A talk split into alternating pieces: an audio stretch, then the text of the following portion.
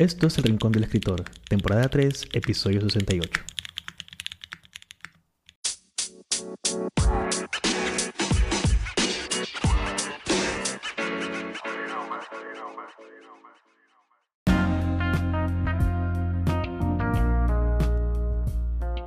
Bienvenidos a un nuevo episodio de Rincón del Escritor. Espero que se encuentren bien junto a sus personas favoritas y rodeados y rodeadas de libros y que hayan podido encontrar un tiempo para escribir durante estos días. Yo particularmente me encuentro teniendo unos cuantos problemas al momento de escribir el primer borrador de mi nueva novela, lo cual nos lleva al tema del episodio de hoy, en donde hablamos de no poder escribir durante unos días, que a pesar de intentarlo hay algo que simplemente no nos permite avanzar. Pero la pregunta que surge es, ¿Realmente la historia que queremos escribir es complicada o somos nosotros quienes no le estamos dedicando el tiempo suficiente a escribir? La respuesta la iremos descubriendo en este episodio, así que vayan por un poco de café, tengan un poco de agua a la mano, la cual es necesaria para no estar con ansiedad, y comencemos. Yo soy Jairo Morales y esto es El Rincón del Escritor.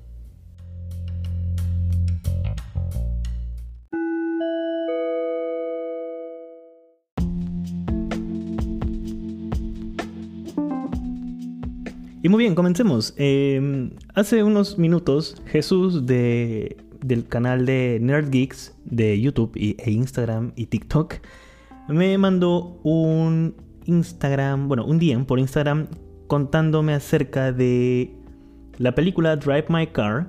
Acaba de ganar un Golden Globe como mejor película en básicamente una película de habla no inglesa Em, esta película Drive My Car es una película japonesa y está inspirada en el cuento de Haruki Murakami. Si no me equivoco, este cuento se encuentra en el libro de cuentos Hombres y Mujeres. Y creo que de eso hablamos junto con Victoria de Libros para Bari en YouTube y en Instagram acerca de Murakami, de sus libros y todo lo demás. Así que si es que están escuchando este episodio del podcast y aún no han escuchado hace unos, los episodios anteriores en donde hablamos de Murakami, les invito a que vayan a prestar atención porque realmente es muy interesante. Y, nada, Jesús, si estás escuchando esto, muchas gracias por eh, aparecer en este breve momento del podcast con esta noticia. Eh, no he visto la película aún, espero que sea buena. Generalmente las adaptaciones de Murakami ah, han, sido, han sido decentes realmente, salvo la película de Tokyo Blues, que creo que hay opiniones divididas ahí. Particularmente no me gustó mucho, pero eso fue hace ya muchos años, quizás tenga que verlo otra vez. Pero bueno, empezando este primer bloque del podcast, lo que les comentaba, he tenido una semana bastante pésima intentando escribir. Eh, no he podido avanzar como he querido. Eh, si bien es cierto, el año empezó de una manera totalmente espectacular porque me desperté, empecé a escribir un poco la novela que había comenzado el año pasado y por ese lado todo bien. Sin embargo, hay momentos en donde uno se detiene y se pone a observar que quizás lo que estás haciendo no es el camino por el cual te gustaría ir. Y hay un detalle bastante grande y es que yo ya tengo de alguna forma un, outline definido para la novela. Es algo que siempre recomiendo en el podcast, en donde hay dos caminos para escribir una historia. La primera es simplemente sentarte y escribir lo que salga de tu mente o lo que tu corazón te diga.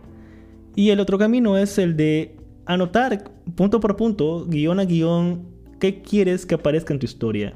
Y poco a poco vas armando lo que llamaríamos una escaleta o una especie de outline en donde muchas veces esto ayuda, realmente. Eh, conozco muchas personas que deciden ir por este camino, yo soy una de esas personas, porque el poder controlar la historia hace que sientas que vas a poder acabarlo de una mejor manera.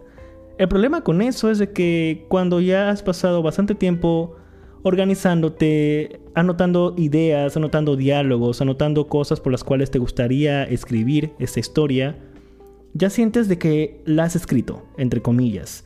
Y cuando llega el momento de tener que escribir en sí la historia, sientes que es una reescritura. Y muchas veces eso genera que te aburras, genera que quizás también sientas que estás volviendo a revisar el pasaje de la historia y, y simplemente ya no es para ti. Es una de las razones grandes por las cuales las personas dejan de escribir los primeros borradores. Pero bueno, ¿qué pasa o qué hacemos cuando de pronto sentimos que tenemos una mala semana con la historia que estamos escribiendo. Lo primero que recomiendo, y es lo primero que me repetía bastante cuando me despertaba y me miraba al espejo, era, ok, no es un... no es malo tener estos problemas porque la historia que estoy escribiendo en sí es bastante grande. Entonces hay que definir un poco ese detalle. Si estás acostumbrado a escribir historias un poco más pequeñas, un poco no tan largas, eh, escribir algo muy grande, de una escala quizás un poco bastante, bastante grande, va a hacer que te sientas abrumado o abrumada al respecto. Entonces, para evitar eso, lo ideal es siempre escribir cuentos, ir escribiendo cuentos de a pocos, ir, avanzando un poco tus historias, Em, donde la primera que escribas pueden ser unas tres páginas, cuatro páginas, cinco páginas y así poco a poco vas avanzando y te vas dando cuenta de que realmente no es tan complicado escribir hasta 10 o 20 páginas al día, simplemente es un tema de sentarse y escribir. Pero eso es a nivel de, digamos, inspiración, a nivel de, de sentarse y realmente hacer algo, es en donde empieza el problema, porque la idea está digamos que la escaleta la tienes, tu outline, tu guion, sabes muy bien qué escena te toca escribir a continuación, pero simplemente no sucede nada. Te sientas, estás delante de la página en blanco y escribes una oración, escribes algo más, pero no hay nada. No, no sale nada realmente. Y, y de pronto estás intentando encontrar las palabras correctas, escribes oraciones, escribes pequeños diálogos, y, te das cuenta de que quizás no es a donde quieres llegar. Entonces el problema empieza cuando sentimos que el problema es nuestro, cuando sentimos que las cosas están pasando de una manera que no deberían pasar. Y wow, honestamente yo trato siempre de, de contárselo a Stephanie. Es muy importante para mí poder contar con una persona a la cual yo, le, me pueda estar a desayunar con ella y, contarle las cosas, cómo está la historia. Muchas veces hago eso, realmente le cuento cómo estoy, cómo, cómo, va la historia, qué estoy intentando escribir y ella también me brinda soluciones al respecto sobre el hecho de volver a, al principio, ver cuál es el guion que tengo, ver cómo va la historia que tengo, que no me tengo que tomar las cosas en serio, que no me tengo que preocupar y realmente es algo fascinante. Yo me siento muy, muy afortunado de poder tener esta vida en donde la comparto con ella y, ella me acepta a mí como escritor y me acepta a mí como alguien que crea en todo momento y, además, lo más importante, me acepta como una persona totalmente vulnerable o, mejor dicho, como una persona que está vulnerable la mayor parte del tiempo porque para escribir, sea un primer borrador o sea para editar, es, es una necesidad del escritor o de la escritora ser vulnerable. Entonces, siempre vamos a estar con emociones a flor de piel y muchas veces van a haber cosas que quizás lastimen o quizás cosas que lastimen a otros o que nos, lastimen a nosotros. Y, el detalle es poder identificarlas a tiempo para realmente entender de que todo este problema, todo este drama que podamos sentir tiene que ir a la, página que estamos escribiendo. Entonces, si tienes una persona con la cual tú puedes conversar al respecto de tus problemas, hazlo, te recomiendo que lo hagas. Si actualmente convives con alguien, con una pareja, eh, te sugiero que, si es que no lo hace aún, pues que lo converses con esta persona y le indiques y le hagas saber de que tú escribes, que tú creas cosas y que necesitas el apoyo moral en este aspecto de, o al menos que te escuche, simplemente que te escuche y que sepa que, que, está ahí para, para ti en cualquier momento. Si de casualidad no tienes a una persona con la cual a la cual tú le puedas hablar de todos estos problemas, ayuda bastante tener un diario, ayuda bastante poder escribir un poco al respecto de cómo te sientes. Yo hacía eso por muchísimo tiempo, realmente. Em, esa es la razón por la cual les cuento, les puedo hablar de Stephanie y de cómo yo y ella hablamos al respecto, porque aprecio mucho la, la relación y todo el tema que tenemos, como yo como escritor y ella como como la persona que me deja estar a su lado realmente, porque he pasado muchos años solo, he pasado muchos años tratando de entender y entenderme qué es lo que podría pasar en, la historia que estoy escribiendo y en general en la vida en sí. Entonces, durante mucho tiempo yo escribía en diarios, tengo muchísimas, muchísimas libretas y ahí anoto ideas, anoto cosas, anoto lo que siento, anoto qué es lo que está pasando por mi cabeza que no puedo escribir la historia que tengo en esos momentos.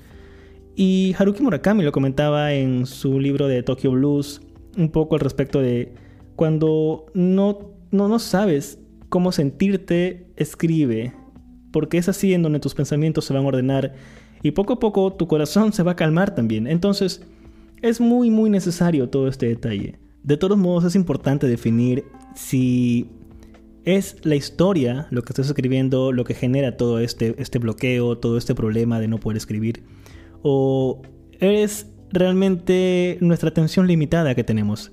Y en un momento me explico. Primero voy a definir a qué me refiero cuando digo que la historia es el problema. Lo que les contaba es de que muchas veces intentamos escribir algo bastante grande sin haber escrito algo pequeño. Eh, en, el hecho de escribir es necesario aprender a hacerlo de a pocos. Es como esta frase bastante cliché que mencionan que es no puedes lanzarte a correr sin antes haber aprendido a caminar. En la escritura vendría a ser lo mismo. Es importante escribir cosas pequeñas. La mayoría de nosotros empezamos escribiendo poemas, si no me equivoco. Y, luego de eso pasamos a breves diálogos y de ahí quizás a pequeños párrafos y eventualmente a cuentos, cuentos cortos. El detalle es de que aprendas a escribir eso para que puedas tener el físico y la disciplina de sentarte a escribir.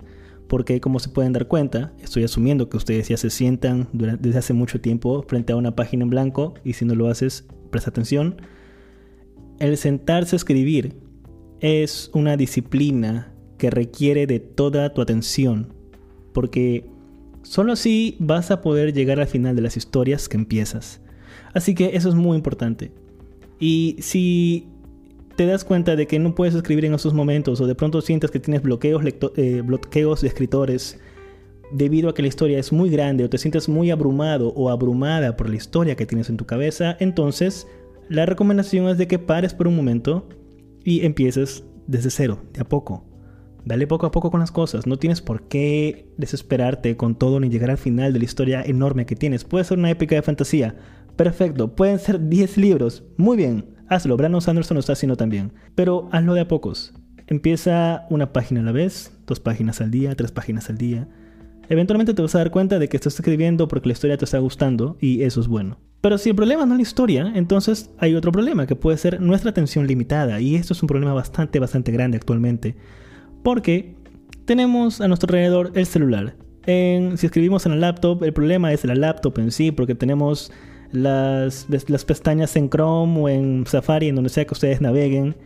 Y, y, tenemos YouTube, y tenemos Twitter, y tenemos Facebook, y tenemos Instagram, y tenemos muchas cosas que nos quitan el tiempo y la atención para escribir. Recientemente lo que he estado haciendo ha sido agarrar el celular, dejarlo en la cama e irme al escritorio y escribir escribir y escribir. Olvidarme por completo de todo. Una de las cosas que ayudan bastante es también poder poner una alarma de media hora o una hora y eventualmente puedes ir haciéndolo más ampliar el tiempo de dos horas, tres horas, cuatro horas para poder concentrarte. Me recuerda algo que Stephen King comentaba de que a él le toman cerca de 40 minutos concentrarse y llegar a la esencia de la historia que estaba escribiendo el día anterior. Estamos hablando de 40 minutos de intentar escribir algo o de 40 minutos escribir algo para que luego te des cuenta que no funciona, que no sirve, pero que al menos ha llegado al hecho en donde tú puedes continuar escribiendo algo bueno. La última vez que conté el tiempo me tomaba cerca de una hora. Entonces es ahí donde entiendo por qué muchos escritores comentan que las sesiones de escritura que ellos tienen es de cerca de 3 horas a 4 horas y es porque posiblemente pasan la primera hora intentando llegar a la esencia, al estilo con el cual habían estado días anteriores. Cuando comenté al respecto de que no podía escribir o, no pude haber escrito un día en particular en Instagram Stories, un, amigo con el cual he trabajado en algún momento, que es diseñador y es artista, ilustra cosas totalmente geniales, me escribió contándome de que los diseñadores también pasaban por lo mismo pero que ellos tenían una técnica que le llamaban calentamiento, en donde se dedicaban literalmente a hacer pequeños bocetos por media hora, 45 minutos, hasta que sentían que ya podían volver nuevamente a trabajar o a continuar el trabajo que tenían haciendo desde hace unos días. Entonces yo pensé, quizás eso es algo que podríamos hacer los escritores. podríamos agarrar Word o agarrar el programa que ustedes tengan, Joseph Scrivener, abrir una hoja en blanco y simplemente escribir un cuento, escribir algo, o no necesariamente un cuento, simplemente escribir un diario. ¿Qué es lo que piensas en ese momento? Y, y es algo que eventualmente vas a ir dándote cuenta que te va a ayudar. Porque estás escribiendo, porque tu cerebro está viendo que, ok, esta persona se ha sentado delante de la página en blanco, está escribiendo, necesitamos crear más. La inspiración viene cuando estás trabajando. Muy bien lo dice esa frase. Entonces, es bastante importante que nosotros como escritores o escritoras podamos definir muy bien cuál es o qué es lo que está pasando. Si es en sí la historia un problema, ok, hay que ver cómo lo arreglamos, o si realmente somos nosotros el problema. Suena mal, pero es básicamente nuestra atención, es básicamente el poder prestarle atención o más que nada una dedicación mucho mayor de tiempo a la historia que estamos escribiendo. Y eso sería, así que espero que con esos consejos del bloque 1 podamos hacer de que la semana mala que estábamos teniendo de no escribir pase a ser una semana totalmente buena.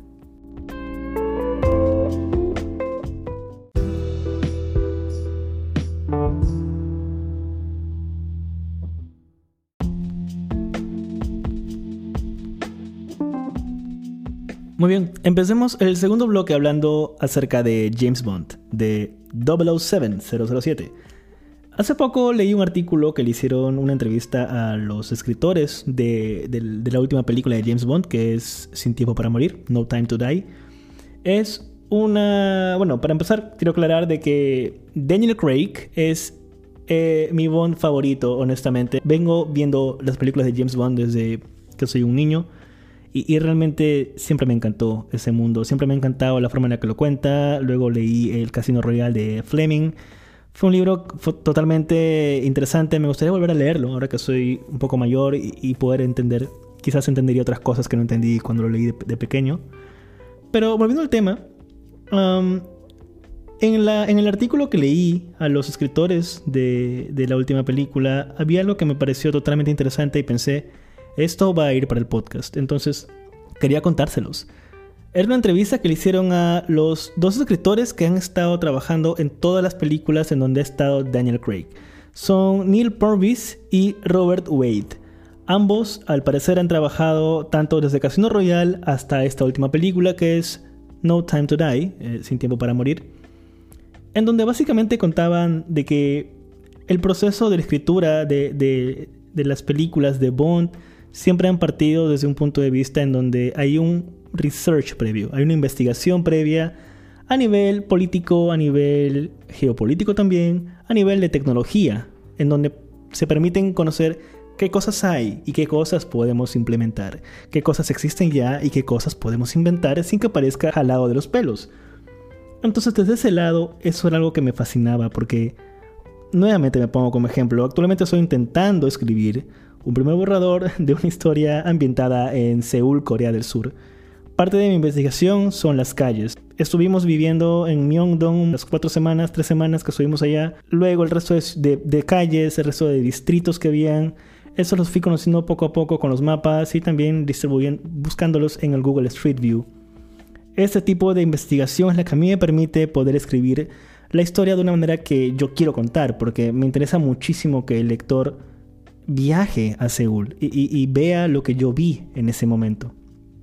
Entonces, la investigación que hablan acá los escritores de, las películas de James Bond es algo que me parece muy importante, es algo muy esencial dentro de, todo escritor en sí, porque muchas veces cuando estamos aprendiendo a escribir, una de las preguntas que surgen es, ¿cómo se supone que escriba párrafos largos de información de escenas describiendo cosas que yo ni siquiera conozco.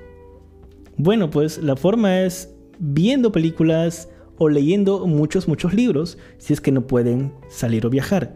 Hace algún tiempo me acuerdo que leí que Borges inclusive leía tanto que podía conocer muy bien lugares donde no estuvo y los escribía de una manera totalmente perfecta. Entonces eso sucede también con, con el tema de escribir. Es por eso que siempre pienso de que cualquiera Cualquier persona puede escribir sobre lo que sea, siempre y cuando investigue muy bien y se llene de datos correctos. Obviamente cuando los, escritores de, de, los guiones de Bond mencionaban que para esta última película se habían detenido a pensar desde hace mucho tiempo qué era lo que tenía que pasar, qué era lo que, cuáles eran las escenas que iban a tener un mayor impacto para el espectador, pues se detuvieron a trabajarlos desde hace mucho tiempo. Estamos hablando de un par de años escribir un guion como esto. Luego mencionaron que sumaron al elenco de escritores a Phoebe Waller-Bridge. Para los que no la conocen, ella es directora, escritora y actriz. Sobre todo muy famosa debido a que ella, si no me equivoco, creó la serie Fleabag, en donde también actúa ella. Es una serie que se encuentra en Prime Video de Amazon y que les recomiendo muchísimo ver porque es totalmente increíble. A mí me, a mí me encantó. Entonces, Phoebe Waller-Bridge, alguien como ella, fue invitada por Barbara Broccoli, que es básicamente la dueña de todo lo que es 007, a conversar con el director, con Fukunaga y con los escritores, con Purvis y con Wade, acerca de esta nueva película. Le dieron a el guion, que ya estaba terminado, y básicamente le preguntaron qué cosas cambiarías, qué cosas agregarías. Y ahí es donde el artículo se pone interesante, porque Phoebe mencionaba que para ella editar es la parte divertida de una historia, que lo más complicado, lo más difícil y casi imposible era crear la historia desde cero, hacer la génesis desde el comienzo de la historia, el poner el fade in y comenzar a escribir el guion. Todo eso ya había sido trabajado por los escritores, por Fukunaga, por Purvis y por Wade. A ella simplemente le dieron el guion ya terminado y que comenta justamente de que el guion ya estaba 90% terminado, ya estaba finalizado. Todo lo que vemos en la película es lo que el guion original que ella recibió ya, ya estaba hecho. Ella lo que hizo fue agregar ciertos detalles en los diálogos, ciertas cosas que permitieran darle una mayor, un mayor realismo a, la película. Y, y, eso fue lo que me sorprendió el cómo ella, una escritora, actriz, directora, mujer totalmente fascinante y asombrosa, hablando de lo que yo considero era o es la parte más difícil y más complicada de escribir. Es justamente el hecho de sentarse y editar. Pero entonces justamente ella comenta de que el detalle de editar, ¿por qué es divertido? Y es porque al tener ya un primer borrador, un primer manuscrito terminado, lo que hace simplemente es dividirlo por bloques, en donde mueves un lado, eh, por ejemplo, el bloque del inicio quizás funciona mejor al final, lo que estaba al final quizás funciona mejor en el medio, mueves escenas, mueves diálogos, evalúas personajes, le das un fondo mucho mejor, trabajas una escena con mucho mayor fondo del que tú pensabas, o de pronto te das cuenta de que un personaje necesita una mayor elaboración, o quizás algún otro protagonista que no pensabas que podía existir necesita un background mucho más grande. Eso es lo que ella encuentra a nivel de edición o lo que hace cuando edita. Y me, dejó pensando bastante ese detalle de cómo es que ella lo observa, porque me recordó al, comienzo cuando hace unos años yo había ya empezaba a terminar de escribir y cuentos de 10 páginas, 15 páginas. Me daba cuenta de que, ok, eso lo escribí en una sola sentada ahora tengo que editar esto y, me daba muchísima, muchísima pereza. Esto, esto es verdad. Y era justamente por ese detalle que decía, no quiero editar, no me desespera editar. Pero aún así lo hacía. Aún así me detenía a editar la historia que había terminado de escribir y me daba cuenta en plena edición que era necesario, porque habían cosas que no funcionaban. Lo más sencillo de editar es quitar palabras o corregir errores ortográficos. Pero luego empieza el detalle de darte cuenta esta escena no tiene sentido, o esta escena funciona mejor en otro lado, o quizás aquí le falta algo más para unir ambas escenas. Eso es lo que justamente se debe ver al momento de editar. Y muchas veces nosotros cuando estamos escribiendo el primer borrador, queremos hacer eso. Es, totalmente irónico porque queremos hacer eso cuando estamos escribiendo el primer borrador, cuando se supone que no deberíamos hacer nada de edición, pero cuando terminamos el primer borrador, cuando al fin llegamos a terminarlo, no queremos editar, no queremos hacer exactamente lo mismo que queríamos hacer al comienzo. Realmente me dejó pensando en la manera en la que yo abordaba el tema de, la edición, tanto conmigo mismo como para el podcast. Desde ya hace un par de años editar ya no es un problema para mí, lo comenté en algún, algún momento que es algo que me fascina realmente porque es en donde termino de básicamente hacer realidad mi imaginación. Entonces, yo creo que de ahora en adelante voy a seguir hablando bastante del tema de editar tus historias de una manera totalmente divertida, de una manera en donde no te sientas pesado ni pesada, ni tampoco sientas que es el fin del mundo, porque de pronto hay que editar mil páginas.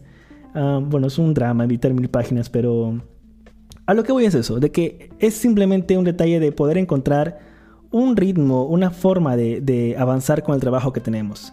Y esto es importante porque es lo que eventualmente te va a definir como escritor o escritora.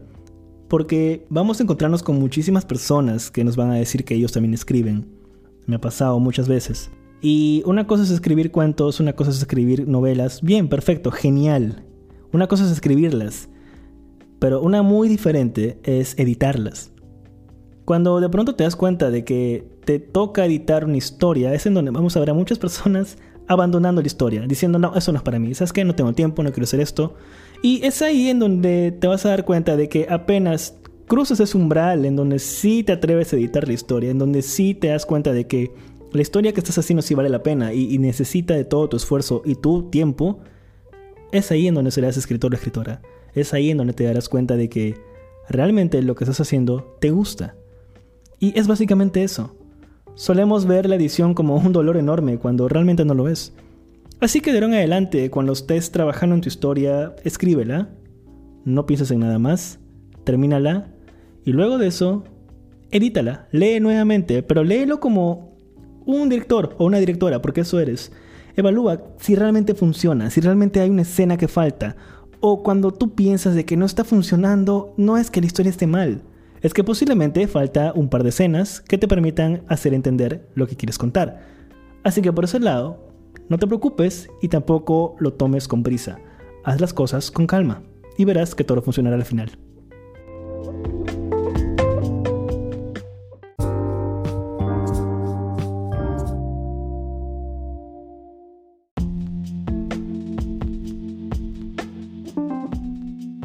Y continuando la conversación de editar libros, editar historias, la verdad es de que al comienzo realmente no quería editar, era algo que sentía que era complicado, hasta que me di cuenta que es uno de los pasos necesarios, casi obligatorios, bueno, obligatorios en realidad, para dar ese salto de darte cuenta de que eres escritor o escritora. Cuando lo hice me di cuenta de que ya no había marcha atrás, de que realmente esto era algo que me gustaba hacer y que simplemente era cuestión de práctica. Si en estos momentos sientes que editar tu historia te, te molesta o te fastidia, es simplemente porque te falta práctica. Y tómalo de esta manera, tómalo de una manera totalmente mm, como un reto hacia ti mismo o hacia ti misma, en donde el momento en el que dejes de pensar que editar una historia es algo pesado y fastidioso, pues vas a entender de que eres escritor o escritora. No importa el tema de publicar, realmente editar algo vas a aprender tanto de ti como escritor o escritora, como de ti como persona, en el fondo. Porque nos da disciplina, nos forma. Y esto es algo muy, muy importante al momento de, contar una historia. Pero hablando justamente de, de editar, la razón por la cual yo no quería editar durante un buen tiempo era debido a que venía de leer los libros de la generación Beat, libros de Jack Kerouac, y yo no sé si ustedes han leído a Jack Kerouac, si no lo han hecho les recomiendo empezar con En el Camino, que es una de sus novelas por las cuales es famoso, luego está Big Sur, luego está Viajero Solitario, que es uno de mis libros favoritos, pero totalmente, totalmente ah, casi como una especie de ensayo, pero es un muy buen libro.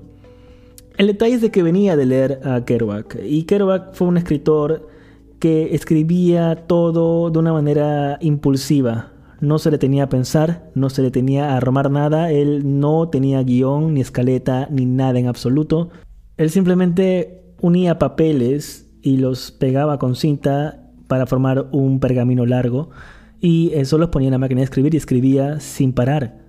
Porque él asociaba la escritura con el ritmo del jazz, de una manera desenfrenada, sin miedo, sin pensar, era algo totalmente espontáneo. Su escritura es así, es por eso, que lo repito una vez más, que cualquier cosa de Jack Kerouac puede ser leída con jazz de fondo. Pero ahora, tenemos esa escuela de Kerouac, por llamarlo de alguna forma. Yo venía de esa escuela. Por muchos, muchos años había estado leyendo a Kerouac, había estado leyendo también a Bukowski, que no es de la generación Beat, pero digamos habla un poco de lo mismo, de otra forma, obviamente. Entonces, editar era algo como que no estaba aún en mi radar, hasta que llegué a Raymond Carver. Raymond Carver es uno de los mejores cuentistas norteamericanos que hemos tenido y cuyos libros recomiendo. Sobre todo porque eh, eh, su libro de cuentos de qué hablamos cuando hablamos de amor es totalmente fascinante y muy famoso realmente. Hay una película que se llama Birdman que ganó un Oscar y está inspirada bastante en las historias, bueno, en el cuento de, de que hablamos con hablamos de amor. Y luego también hay un detalle bonito que es que Haruki Murakami conoció a Carver porque él tradujo, si no me equivoco, algunos de los cuentos de Carver al japonés y se conocieron. Y cuenta la leyenda de que Carver le mandó sus zapatos a Haruki Murakami como una muestra de su aprecio. Creo que Murakami también lo comentó de que Carver nunca supo que él escribía. Carver nunca se enteró quién era Haruki Murakami como escritor, simplemente lo veía como un editor o un traductor. Pero de que ambos sabían que existían, sí. Es una historia totalmente fascinante. Pero entonces, de pronto descubres a Raymond Carver y te das cuenta que su manera de escribir es lo opuesto a la de Jack Kerouac, debido a que Carver es una de las personas que se sienta a ordenar su historia. Él necesita una escaleta, él necesita unos guiones para saber hacia dónde va. Es por eso que los cuentos que encontramos en, su segundo libro de cuentos, que es Catedral, son mucho más armados. Uno lo lee y se da cuenta de que tienen mucha más esencia, tienen muchas más cosas dentro de breves páginas y a mí me fascina particularmente, me, encanta bastante.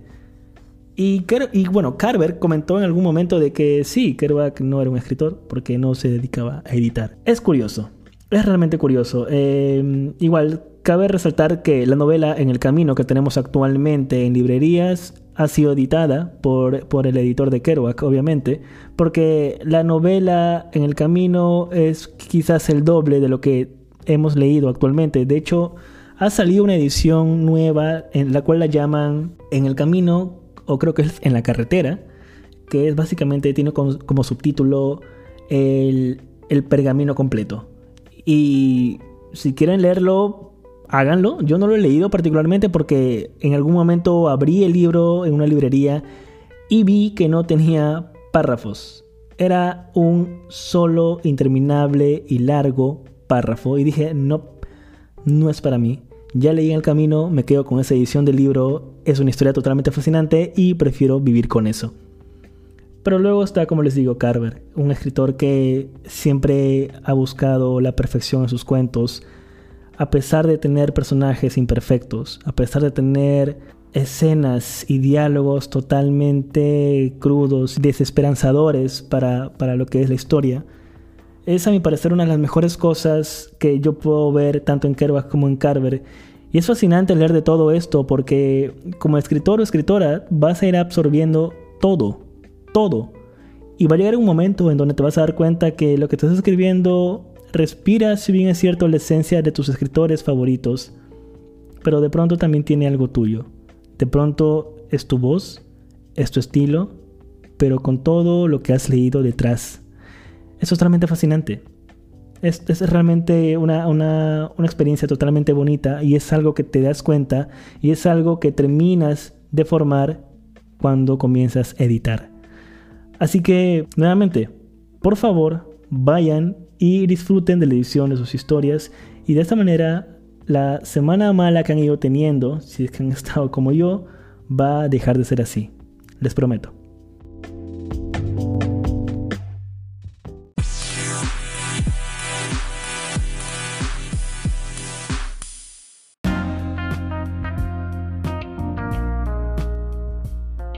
Y eso sería todo en este episodio del podcast. Espero que hayan encontrado lo que buscaban y que tengan muchas más ganas de seguir escribiendo.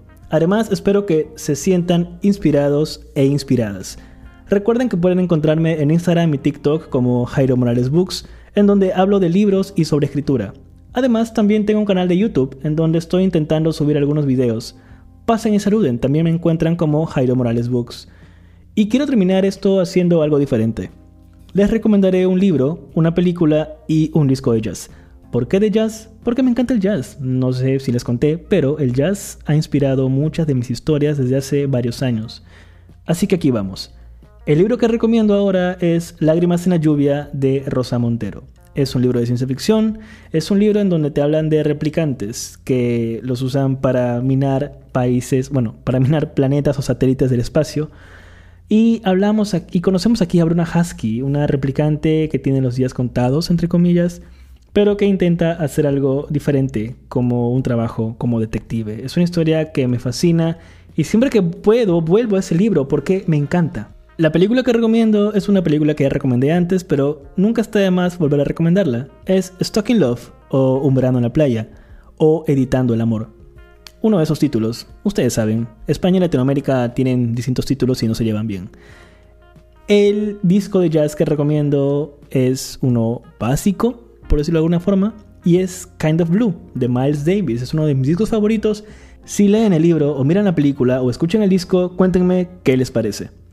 Finalmente, no olviden que una historia se escribe una palabra a la vez y que ser escritor o escritora depende de ti. Así que agarra tu laptop o tu libreta, ve a tu rincón favorito y escribe. Yo soy Jairo Morales y esto ha sido El Rincón del Escritor. Nos vemos en el siguiente episodio. Hasta la próxima.